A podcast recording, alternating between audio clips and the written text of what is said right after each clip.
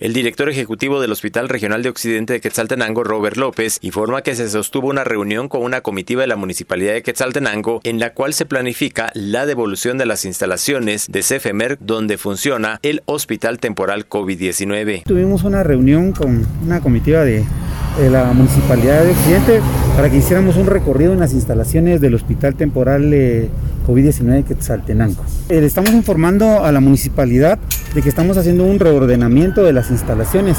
Al disminuir el número de casos eh, que estamos atendiendo, pues nosotros también estamos reorganizando eh, los tres eh, módulos que estaban a disposición del hospital temporal.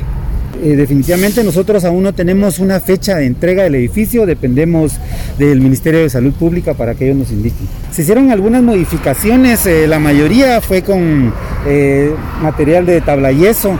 Definitivamente los señores de la municipalidad vinieron a hacer la evaluación, no nos han dicho aún eh, si piensan o no conservar eh, lo nuevo que se construyó. Hace dos semanas se acercó aquí la licenciada Aurora Orozco, que es parte de, de lo que era supervisión de hospitales pues ella nos vino a, dar unas directrices, ¿verdad? Que empezáramos a ver el tema de, del inventario del equipo que tenemos, también de, del personal y entre otras cosas. Pues al momento ellos tienen contrato vigente de aquí a, a finales de junio.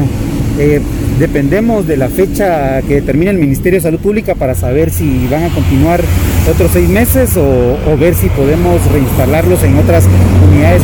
Actualmente hay un paciente hospitalizado, es un caso moderado. Eh, aquí hay equipo que fue eh, trasladado del Hospital Regional de Occidente, es el que ustedes están viendo que estamos regresando nuevamente al hospital porque es propiedad del Hospital Regional de Occidente. El otro equipo estamos haciendo actualmente el inventario y posteriormente eh, pues lo vamos a, a poner a disposición del Ministerio para que también ellos puedan decidir. Desde Emisoras Unidas Quetzaltenango informa Wilber Coyoy, primera en noticias, primera en deportes.